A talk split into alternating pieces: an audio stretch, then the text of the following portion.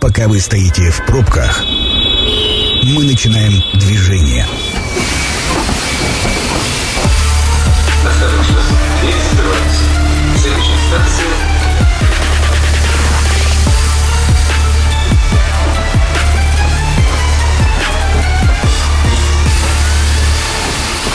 Метро. Главные темы Красноярска. Ну что, друзья, всем привет. Э, Рад, э, что вы вместе с нами. Сегодня будет у нас э, достаточно актуальная тема для слушателей. Я Александр Белов. Этот вечер проведу вместе с вами окончание отопительного сезона 22-23. 19 мая мэр города Владислав Логинов подписал распоряжение о завершении отопительного сезона в Красноярске. После отключения отопления стартовала подготовка к следующему отопительному сезону. Начались гидравлические испытания. Ну, в общем, об этом и не только мы сегодня поговорим с нашим гостем, председателем общественного движения «Народный контроль ЖКХ» Роман Казаков. Приветствую, Ром. Добрый вечер. Ну и э, вопрос э, первый. Завершился сезон, отопительный сезон. Все ли гладко? Много ли было жалоб вообще в течение этого сезона? Вот э, по твоей работе конкретно. Ну, я думаю, что многие помнят, что у нас и аварии в этом году были. Там статистика штука очень спекулятивная, было больше, чем в прошлом году, меньше, чем в прошлом году. Давайте сравним с позапрошлым годом. Тем не менее, факт остается фактом, что аварии есть. Э, говорит о том, что действительно необходимо проводить больше ремонтных работ, а, больше денег вкладывать в обновление, модернизацию инфраструктуры. Э, понятно, что процесс не сиюминутный. Весь город, э, даже если, даже если будет достаточное количество денежных средств у компаний, э, перекопать единовременно невозможно. Это все плановые мероприятия. Но факт остается фактом, что работать надо больше. И надо заметить, опять же, что не, без прямой связи с авариями, даже в те периоды, когда аварий зафиксировано не было, по многим микрорайонам в городе у нас были жалобы, и даже от управляющих компаний, не только от жителей, о том, что ресурсоснабжающие организации не выдерживают параметры на каждое отдельно взятый многоквартирный дом. А, в итоге услуга а, жителям многоквартирного дома по теплоснабжению, например, оказывается ненадлежащего качества. И здесь... Не дотапливали? Не дотапливали. И здесь к управляющим компаниям даже было сложно иногда предъявить претензию, что это в доме плохо не подготовили. В доме все было подготовлено нормально. Но если теплоноситель в дом приходит с температурой условно там 90-95 градусов, ну, скорее всего, дом он до необходимой температуры не прогреет.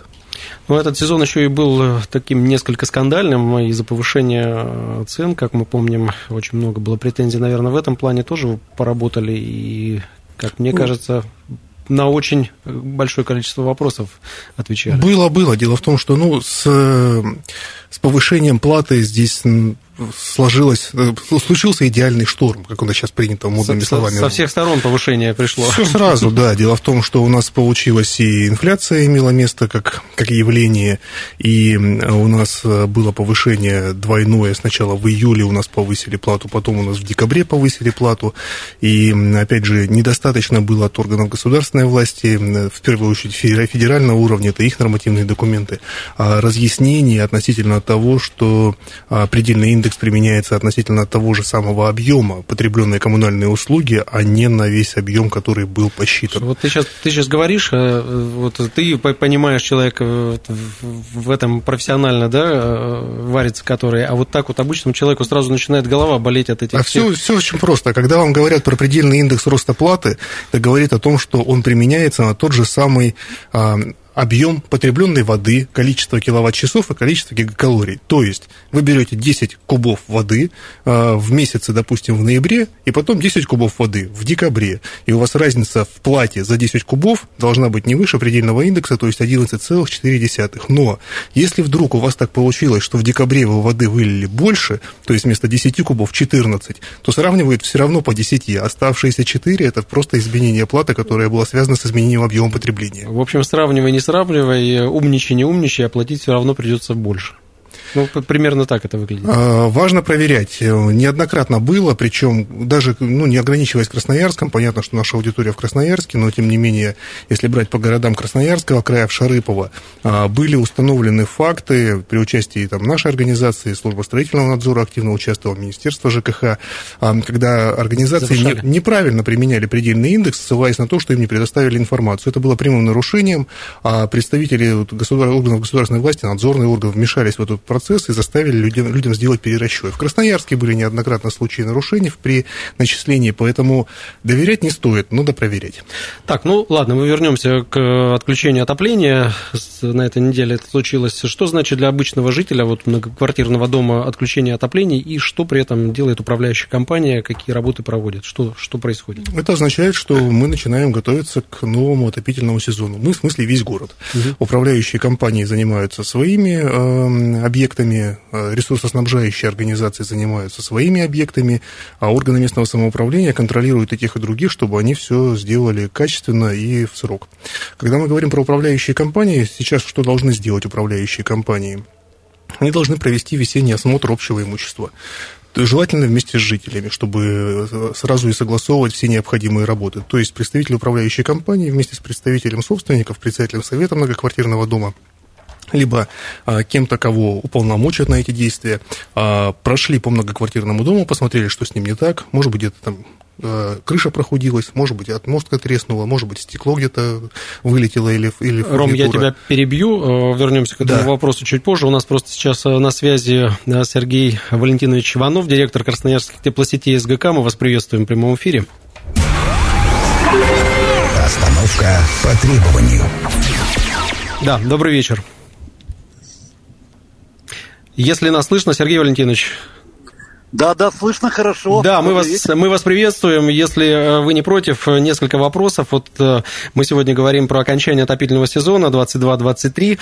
И вопрос, который наверняка интересует всех жителей города Красноярска, где будут проведены ремонтные работы этим летом? Да, у нас большая очень работа в этом году, так же, в принципе, как и в прошлом. Более 50 километров сетей мы заменим, отремонтируем и построим. Работы мы начали с февраля, потому что лето у нас короткое, все успеть невозможно. Основные работы по следующим улицам будут видны. Сейчас мы работаем по улице Щерса, более полутора километров сетей. Э, согласовали мы график с городом, знали, что город будет там делать реконструкцию дороги, и чтобы сети 65 -го года не оставлять, договорились вначале мы меняем сети, дальше город идет реконструирует дорогу. Большая также работа улицы Баграда, тоже приступаем, к сожалению, с ограничением э, нескольких полос от Баграда 134 до Баграда 94. Буквально завтрашнего дня в ночь уже начинаем ставить знаки, начинаем работать. Улица 9 мая, работаем. еще более 20 участков, на которых мы работаем, либо в ближайшее время приступим. На сегодняшний день уже 4 участка мы закончили на небольших э, участках маленького диаметра. Еще один немаловажный вопрос. Э, сроки. Успеют ли все э, ваши сотрудники до наступления холодов? Мы помним, когда были вот на Матросово, помните, да, история немножечко подзадержался ремонт и были некие неудобства для автоводителей, владельцев. Вот в этом году как настроены, как по срокам? Однозначно нас стройность вовремя сделать. Мы для этого и начали с февраля работу. Ну, еще вот пару улиц упустил. Новосибирская у нас с прошлого года мы первый этап сделали, в этом году через неделю переврезаемся и пойдем второй этап делать. Думаю, что не думаю, что а к 15 сентября, к началу УЗП, необходимые сети будут на циркуляции. Ну и про финансирование тоже, наверное, спрошу. Э, выделено ли в достаточном объеме, чтобы всю работу в этом сезоне сделать э, нормально. Та программа, которая в 2022 году сформирована на этот год, с конкретными улицами, с конкретными реконструкциями, строительством, она полностью утверждена и доведен бюджет. И мало того, мы уже на 70% э, укомплектовались, э, законтрактовались заводами по крупным позициям. Это и насосы уже выпускают срок изготовления 6 месяцев, трубы, тоже. Поэтому сейчас идет работа полным ходом. Никакой задержки по поставке материалов нет. Мы заблаговременно еще в конце 2022 года большую часть материалов, особо которые долго изготовляющиеся, э, заказали. И проконтрактовались, договора заключены. А все, понял. У вас еще последний вопрос, и э, вот такой вот он. После отключения отопления, э, вот э, после завершения отопительного сезона, какие-то серьезные проблемы были выявлены вот после отключения, там, не знаю, какие-то проверки и так далее? Ну вот, если, если и да, то какие? Ну, смотрите, у нас сейчас первые испытания произошли в контуре ТЭЦ-1. Угу левый берег мы уже запитали от ТЭЦ-3 э, по временной схеме у нас позволяет. 61 э, дефект выявлен при испытаниях э, только от ТЭЦ-1. Следующее у нас испытание по ТЭЦ-3, потом ТЭЦ-2. Поэтому 61, 61, 61 дефект мы выявили, сейчас мы их Работа, делаем, работать. устраняем. Да, и, конечно же, это хорошо, что сейчас, а не зимой, Они. когда мороз, когда ну, ну и отопления. Спрашивают э, жители все-таки, а вовремя ли дадут горячую воду в связи с этим? По графику контуре ТЦ-1 у нас до 28-го отключения, но уже сейчас, еще раз повторюсь, левый берег, кроме четырех домов, мы запитали. После испытаний удалось собрать схему. Правый берег сегодня также ставим на циркуляцию улица Вавилова, Щерса и так далее. Окончательно все дома планирую по ТЦ-1 э, сделать циркуляцию к 16 часам в пятницу то есть немножко раньше. То есть у нас до 28-го, понимая, что уже одни выходные жители нашего города от ТЭЦ-1 были без воды, конечно же, двое подряд выходных неправильно, поэтому мы вместе с ТЭЦ-1, у ТЭЦ-1 тоже большой ремонт ведется, э, прилагаем все усилия, работаем в круглосуточном режиме, чтобы в пятницу все дома были на циркуляции, то есть будет все зависеть от жилищников. Э, жилищниками тоже провели переговоры, попросили их в пятницу, если необходимо, задержаться людям, э, слесарям, чтобы мы обеспечим циркуляцию, а в жилых домах, которые слесаря управляющей компании должны остаться и подать воду, чтобы люди могли спокойно в пятницу принять душ. Ну, вот видите, э, несмотря на то, что вот ТЭЦ-1 э, на днях буквально был 80-летний юбилей э, станции, ну, продолжают работники, несмотря на это, э, трудиться на благо наших жителей. Ну, а мы вас благодарим за э, ответы на вопросы. Сергей Валентинович Иванов, директор Красноярской теплосетей СГК.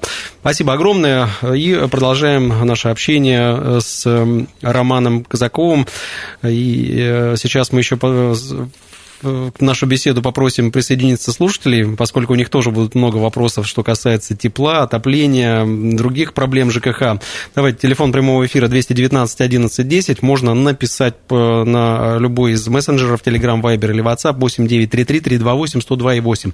Роман, продолжаем. Мы э, говорили про э, то, какие работы проводят э, управляющие компании в период подготовки да, и окончания отопительного сезона. И вот продолжая эту тему, что еще делает управляющая компания? Ну вот, э, чтобы несколько освежить в памяти радиослушателей, в общем, у нас э, закончился отопительный сезон, и теперь управляющие компании, желательно вместе с жителями, должны провести весенний осмотр общего имущества в многоквартирном доме. В ходе этого осмотра необходимо заполнить соответствующий акт осмотра, в котором перечислить все недостатки, недочеты, недоделки, которые были выявлены или которые случились а, в ходе отопительного сезона. Может быть, крыша прохудилась, может быть, треснула отмотка. Извини, я тебя перебью. Ты вот в той части, отвечая на вопрос, сказал, что э, лучше лучше это сделать, проверку там с всех коммуникаций с э, жителями. Да. А, а да. это вообще реально? Ну, то есть, вот зная я, например, свою управляющую компанию, э, никто вообще близко не подпустит. Вот как это сделать? Это имеет право сделать любой житель? Ну, важно, прояви, важно, прояви, важно проявить инициативу в отношении управляющей компании, потому что регламентом не установлено, что в этом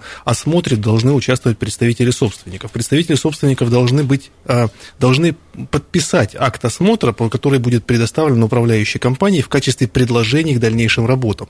Просто нормальные управляющие компании, для того, чтобы им было проще объяснить собственникам необходимость проведения тех или иных работ, обычно собственники ходят с собой за руку и говорят, что вот смотрите, здесь надо сделать одни ну, работы, вот, здесь другие. С пометкой нормальные управляющие Это компании. важная оговорка, к сожалению, до сих пор она имеет место. Это акты какие-то, вы вообще бы хоть что-то увидеть в ну этой... Ну вот, составляется акт. И я, я рекомендую всем, кто нас сейчас слушает, у своей управляющей компании все-таки по факту этого осмотра спросить акт весеннего осмотра и спросить, какие работы запланированы а как? на летний период. Это надо делать в письменном виде, чтобы потом я мог показать кому-то или... Если диалог с управляющей компанией настроен, можно просто позвонить, и, и, либо там в мессенджере, в мессенджере написать. Если диалога нет, то можно запрос направить через систему ГИС ЖКХ для того, чтобы управляющая они компания... обязаны ответить такой, в течение какого-то времени. Э, да, в данном случае в течение 30 дней они будут отвечать, но важно помнить, что почему я говорю про ГИС ЖКХ. Это самый короткий, самый простой способ, который экономит много времени. Можно принести на бумаге, можно отправить заказным письмом с уведомлением о вручении, но это очень, во-первых, затратно и по времени, и даже требует какого-то Про ГИС ЖКХ мне очень интересно, мы э, еще затронем да. этот вопрос. Подожди, сейчас минуточку, у нас есть телефонный звонок. Внимание! Мнение сверху. 219 11 10, мы вас приветствуем. Здравствуйте. Как А, вас, хотел бы- за- как вас зовут? Представьте, пожалуйста. Виталий меня зовут. Да, Виталий, ваш Слушаю вопрос. вот Передачу с Романом Казаковым. Э, Вопрос у нас касается и водоотведения, и водоподачи, так сказать. Мы проживаем по адресу улица Кутузова, дом 12А. Дело в том, что управляющая компания «Суперстрой» не совсем регулярно, так сказать, следит за сетями. Со второго подъезда идет слив э, через первый подъезд канализации и всякие, простите, прелести, включая детские памперсы и все остальное, в, слив- в сливном устройстве первого подъезда стоят э, в подвале э, дома, в подвале дома. Соответственно, запах стоит совсем нелицеприятный. Э, Обращались в управляющую компанию, но это все так э, на словах, на деле ничего нет. Посоветуйте, что сделать, чтобы более эффективно повлиять на управляющую компанию.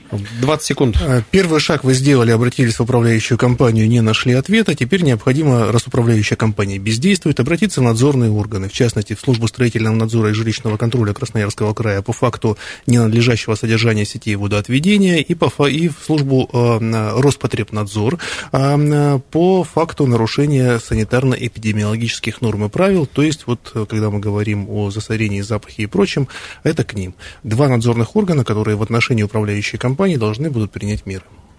Ну что, мы э, сейчас уйдем на небольшую паузу. Это программа «Метро». Авторитетно о Красноярске. Так, друзья, мы продолжаем. А, Сегодня говорим про окончание отопительного сезона 22-23. А, Сейчас еще раз напомню номер телефона прямого эфира 219 11 10. Можно нам написать э, в любой из мессенджеров, Telegram, Viber или WhatsApp 8 933 328 102 И напомню, что в гостях у нас сегодня Роман Казаков, председатель общественного движения «Народный контроль» в ЖКХ. Рома, еще раз приветствую. Добрый вечер. И сразу звонок есть у нас, да. Добрый вечер. Добрый вечер, здравствуйте. Как вас зовут? Представьтесь, пожалуйста. И вопрос. Роман зовут. Вопрос ваш. А, Вопрос про теплосчетчики. Вот э, у меня дома ну, постоянно жарко, душно. Вот э, и не хотелось бы как бы просто так переплачивать за тепло. Вопрос про теплосчетчики. Планируют ли устанавливать в домах теплосчетчики? В конкретной квартире вы имеете в виду, вот, например, вашей? Да, конкретно квартиры, чтобы сколько потребляю, за столько и заплатил. Как бы. Ну, мне кажется, такое. Спасибо большое. Вопрос такой достаточно, наверное, сложный. Как... Да нет, то есть, ну, важно помнить первое, значит, э, за индивидуальные приборы учета, кроме приборов учета электроснабжения, отвечает сам собственник. То есть, холодную горячую воду мы оприбориваем самостоятельно. Только приборы учета электроэнергии ставят у нас в квартирах эм- энергосбыта, в индивидуальных жилых домах МРСК. А что касается приборов учета тепловой энергии, здесь несколько сложнее. Э, Собственник может проявить инициативу, но все упирается в особенности инженерных сетей дома. Если в многоквартирном доме горизонтальная разводка, а, то есть у вас стояков в квартире нет, они есть только в подъездах, тогда счетчики поставить можно, потому что вы четко можете померить количество тепловой энергии, оставшееся у вас в квартире. А вот если у вас в доме есть стояки, а таких многоквартирных домов процентов 98, а, то счетчики поставить нельзя. Можно поставить распределитель, который многие жители новостроек видели, когда заселялись в свои квартиры такие небольшие прямоугольные устройства, которые вешаются на радиаторы и показывают какие-то цифры.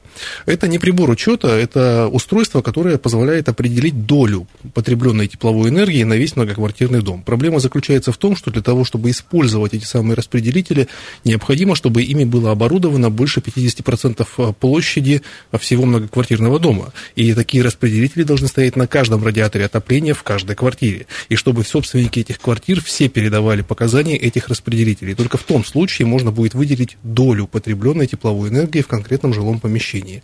Учитывая, что такой распределитель в среднем стоит тысяч пять-шесть, а радиаторов отопления в, в- в квартире, ну, 3, 2, 3, 4, в зависимости от количества комнат, э, затея выглядит экономически нерентабельно, и поэтому подобную систему учета в Красноярске до сих пор никто так и не настроил.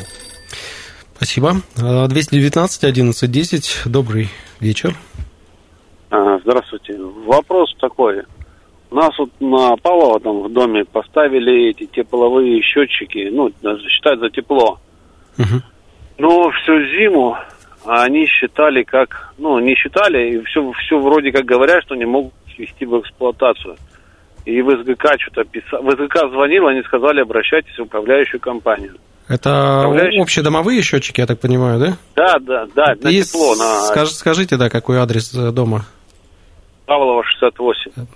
Так, понятно, спасибо. И значит, за, за ввод в эксплуатацию общедомового прибора учета отвечает, конечно, управляющая организация, потому что общедомовый прибор учета является общим имуществом, а, и в, в прямые обязанности управляющей компании, это и законодательством закреплено, и договором управления, а, входит в том числе а, ввод в эксплуатацию таких приборов. Поэтому действительно в первую очередь необходимо обратиться в управляющую организацию для того, чтобы они ввели прибор учета в эксплуатацию, а дальше уже а, по факту полученного ответа предпринимать какие-то действия. Может быть, просто там дождаться, если это в крайне короткий срок, и они летом все это сделают, либо, если это никакого внятного ответа не будет, уже обращаться а, в надзорные органы, в органы местного самоуправления для того, чтобы коллективными усилиями управляющую компанию понудить к предписанной ей деятельности. Рома, я думаю, э, не ошибусь, если скажу, что очень много вопросов вот именно к вам э, о смене управляющей компании, поскольку управляющие компании в наше время, э, вот как мягко это сказать, которые не, не, выполняют свои функции, да, и вот мы с тобой уже говорили об ресурсе, который называется ГИС ЖКХ, и немногие знают, наши жители города Красноярска, что с помощью вот этого ресурса можно сейчас не ходить, не собирать подписи там за смену управляющей компании, а просто в электронном виде, да, через онлайн-процедуру проголосовать и изменить вообще жизнь вашего дома. Именно так. Система ГИС ЖКХ сегодня дает возможность каждому собственнику инициировать общее собрание в своем доме. Это форма голосования заочная, а при этом она не требует очной части, то есть это та форма заочного голосования, которую мы можем провести сразу. И каждый собственник, инициировав такое собрание и, и уведомив соседей о том, что такое голосование в системе проводится, может получить решение по тому вопросу, который для него актуален, в том числе по вопросу смены управляющей компании. Да, давай знаешь, как сделаем? Мы сейчас еще один телефонный звоночек примем, ответим, а потом продолжим, потому что тема интересная, и там очень много нюансов. Здравствуйте, кто к нам дозвонился. Здравствуйте. Как вас зовут? Зоя. Зоя, пожалуйста, ваш вопрос. У меня два вопроса. Первый, вот, ну, проживаем в микрорайоне, есть много друзей, имеющие такую э, квартиру с такой же квадратурой, как и у нас. Угу. Но их оплата за тепло ежемесячно составляет, ну, в районе 400-500 рублей меньше нашей. Как Об, так получается? Обидно, обидно. Обидно, но вот это непонятно. И второй вопрос. Почему-то платежи январь, декабрь, там, февраль, март, апрель практически не меняются. Вот сейчас ждем расчетку за май, но это очень странно. В январе было минус 43, в апреле такой температуры, разумеется, не было. Почему э, тепловая энергия стоила одинаково, хотя на доме есть ну, вот этот счетчик, прибор, который... Да, спасибо вам, Зоя, большое. Конечно, хочется сказать, что это риторические вопросы, ответов ну, на которые нет. Но Рома-то найдет, конечно. Содержательно нет. Даже можно какие-то действия предпринять, чтобы разобраться, если есть нарушение. А почему разное количество тепловой энергии потребляется в квартирах одинаковой площади. В разных многоквартирных домах важное упоминание. Просто по той причине, что разные многоквартирные дома имеют разную энергетическую эффективность. Даже если дома идентичные внешне, ну, две одинаковых там ленинградки, допустим, стоит пятиэтажные, в них может быть разный объем потребляемой тепловой энергии. Почему? Например, в одном доме может быть индивидуальный тепловой пункт, в другом его может не быть. В одном доме балансировку управляющая компания проводила, в другом ну, не то проводила. Есть от оборудования и от обслуживания зависит. Да, по безусловно. счету. Они не потому, что разные дома там и, и разные... Да, то есть на одну площадь может приходиться совершенно э, разные платежки, просто потому что управляющая компания где-то лучше, где-то хуже сработала. А, поэтому э, как это проверить, да, почему это все отличается? Каждый собственник вправе управляющей компании запросить э, показания общедомовых приборов учета тепловой энергии, посмотреть, сколько его дом э, потреблял в каком месяце, в том числе заплатить, запросить показания посуточно. По такому запросу управляющая компания должна будет предоставить показания общедомового прибора учета в течение трех рабочих дней с момента получения этого запроса. И ознакомившись с показаниями общедомового прибора учета, все-таки понять, сколько тепла вы на самом деле потребляли. Это вот э, тот самый выход э, из положения. Можно посмотреть, по, то есть объем потребленной тепловой энергии в квартирах, э, в, в, доме, где уже проживают друзья, и объем по тепловой энергии в доме, где проживает э, непосредственно вот радиослушатель. А когда мы говорим про э, то, что в платежке одинаковой, э, то есть одинаковая сумма платежа пришла за отопление в разных месяцах, хотя температура была не одинаковая, она Аналогично необходимо запрашивать просто показания общедомового прибора учета, но в разных месяцах, и смотреть, какое количество энергии было потреблено. И далее, вот как раз у нас лето сейчас подходит, вместе с управляющей компанией планировать э, возможные доступные мероприятия по повышению энергетической эффективности а, для того, чтобы тепловой энергии расходовалось меньше и бюджет домохозяйства экономился. Понятно. Но продолжая тему о смене управляющей компании через портал э, ГИС э, ЖКХ, смотри, там же условия примерно те же самые, что в, по, по вот этим вот бюллетеням, да, ты голосуешь. Тоже определенное количество жителей должно проголосовать за смену управляющей компании, правильно понимаю? Все так. Э, Это какой процент? Сколько? Никаких, то есть никаких отличий в требованиях к кворуму, к количеству голосов в, в физическом режиме, то есть в очной части или там там в заочной части по бюллетеням, либо в системе ГИЖКХ не существует. Для того, чтобы сменить управляющую компанию, необходимо, чтобы в общем собрании приняли участие собственники, обладающие более чем половиной голосов от общего числа голосов в доме, и собственники, также обладающие более чем половиной голосов от общего числа голосов в доме, проголосовали за смену, новой, за смену управляющей компании, за выбор новой управляющей компании. Дальше это же, это же количество голосов а, должны проголосовать за условия договора, который который был предложен для управления многоквартирным домом. И тогда сразу вопрос, как это обычно бывает, когда физически люди голосуют, да, с бумагами, там, с бюллетенями и так далее, э, там через какое-то время управляющая компания приносит свою пачку, э, значит, э, вот этих вот бюллетеней, только с другими голосами, и которые опять дает... Вот если в электронном виде через ГИС ЖКХ жители голосуют, то я правильно понимаю, управляющая компания уже не может принести никакую пачку с подписями там каких-то еще жителей? Да нет, они могут могут принести. Аналогично, служба строительного надзора обязана будет остановить рассмотрение документов на три месяца, провести проверку. С большой долей вероятности, если управляющая компания качественно подделала эти документы, служба не сможет в них не найти никаких нарушений, но а, если собственники все-таки сумели скооперироваться и договориться, чтобы голосовать через систему ГИС ЖКХ, угу. они это могут сделать в течение одного-двух вечеров, у кого ну, когда будет доступ только к интернету. быстрее, да? Просто быстрее, и их протокол в конечном счете будет последним. Главное, это причина почему у граждан часто опускались руки вот, на пути смены управляющей компании. Постоянно нужно ходить по квартирам. Надо три месяца ходить по квартирам, всех убеждать, а управляющая компания за вечер на коленке рисует то же самое. Вот в случае системы ГИС ЖКХ у управляющей компании это преимущество теряется. Так, вопрос у нас 219 11 10, это телефон прямого эфира. Еще немного есть времени дозвониться и задать свой вопрос. Мы сегодня говорим про окончание отопительного сезона, про проблемы, вопросы, связанные с жилищно-коммунальным хозяйством. Так, э, пришло сообщение. Добрый вечер. В каких регионах России оплачивают тепло в многоквартирных домах по индивидуальным счетчикам? Да, по индивидуальным счетчикам можно оплачивать в любом регионе. Вопрос только в том, готовы ли жители многоквартирного дома а, к такой системе оплаты. У нас в Красноярске, например, есть многоквартирные дома с горизонтальной разводкой по отоплению. Стояков в квартирах нет. Там стоят индивидуальные приборы учета а, по каждой квартире, и есть возможность а, рассчитывать объем платы, размер платы и, объем, и определять объем тепловой энергии, исходя из показаний этих приборов учета. Вот прямая возможность. Все-таки это зависит не от региона, это зависит от, от инженерных особенностей многоквартирного дома и готовности собственников э, пользоваться этими особенностями для того, чтобы индивидуально платить каждый за свое тепло. При этом важно понимать, что все равно объем тепловой энергии, который поступает в многоквартирный дом, он не меняется. Если в дом пришло там какое-то количество гигакалорий, то оно пришло. Дальше давайте смотреть, как оно распределится. По квартирам мы какое-то количество распределим. Куда денется дельта? Дельта пойдет на, эм, на общедомовые нужды а, по отоплению. Это единственный случай, когда по отоплению могут быть общедомовые нужды.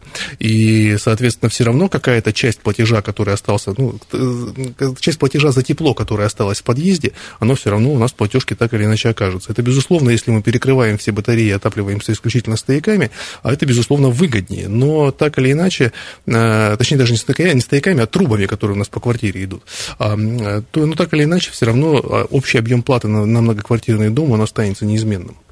Что касается контроля по вот сейчас э, подготовка к новому отопительному сезону, что касается контроля, я так понимаю, главный контролер это все-таки просто жители. Никто из э, органов не имеет права там прийти проверить. А, администрация города в, сентябре, э, как только управляющие компании понесут паспорты готовности, те мероприятия, которые управляющая компания сейчас проводит, они это все фиксируют, то есть и, промывку системы, и, соответственно, там поверки приборов учета, и, и балансировки, и любые другие мероприятия по сохранению теплового контура. Но это числе... документы реальные или а, это может быть просто нарисованная бумажка? Паспорт управляющая компания приносит в администрацию города, управляет администрация города выборочно эти паспорта проверяет. Почему выборочно? Потому что в городе порядка 5000 многоквартирных домов, и в каждый своими ногами точно не придешь. Поэтому если в администрацию города поступали какие-то сигналы от жителей о том, что управляющая компания не подготовила дом, а, либо а, просто там самостоятельно была установлена, э, установлена эта информация, как показывает практика прошлых лет, администрация города активно ходит в такие многоквартирные дома. Но, конечно, учитывая, что многоквартирный дом наш, он не, не администрации города, а, э, лучшим контролером будем мы сами. Мы сами проверяем, как мы, нанятая нами управляющая компания содержит наше имущество. Поэтому, конечно, лучше делать все самим, а администрация города здесь просто как помощник в этом процессе, как уполномоченное лицо принять готовность того или иного многоквартирного дома к отопительному сезону.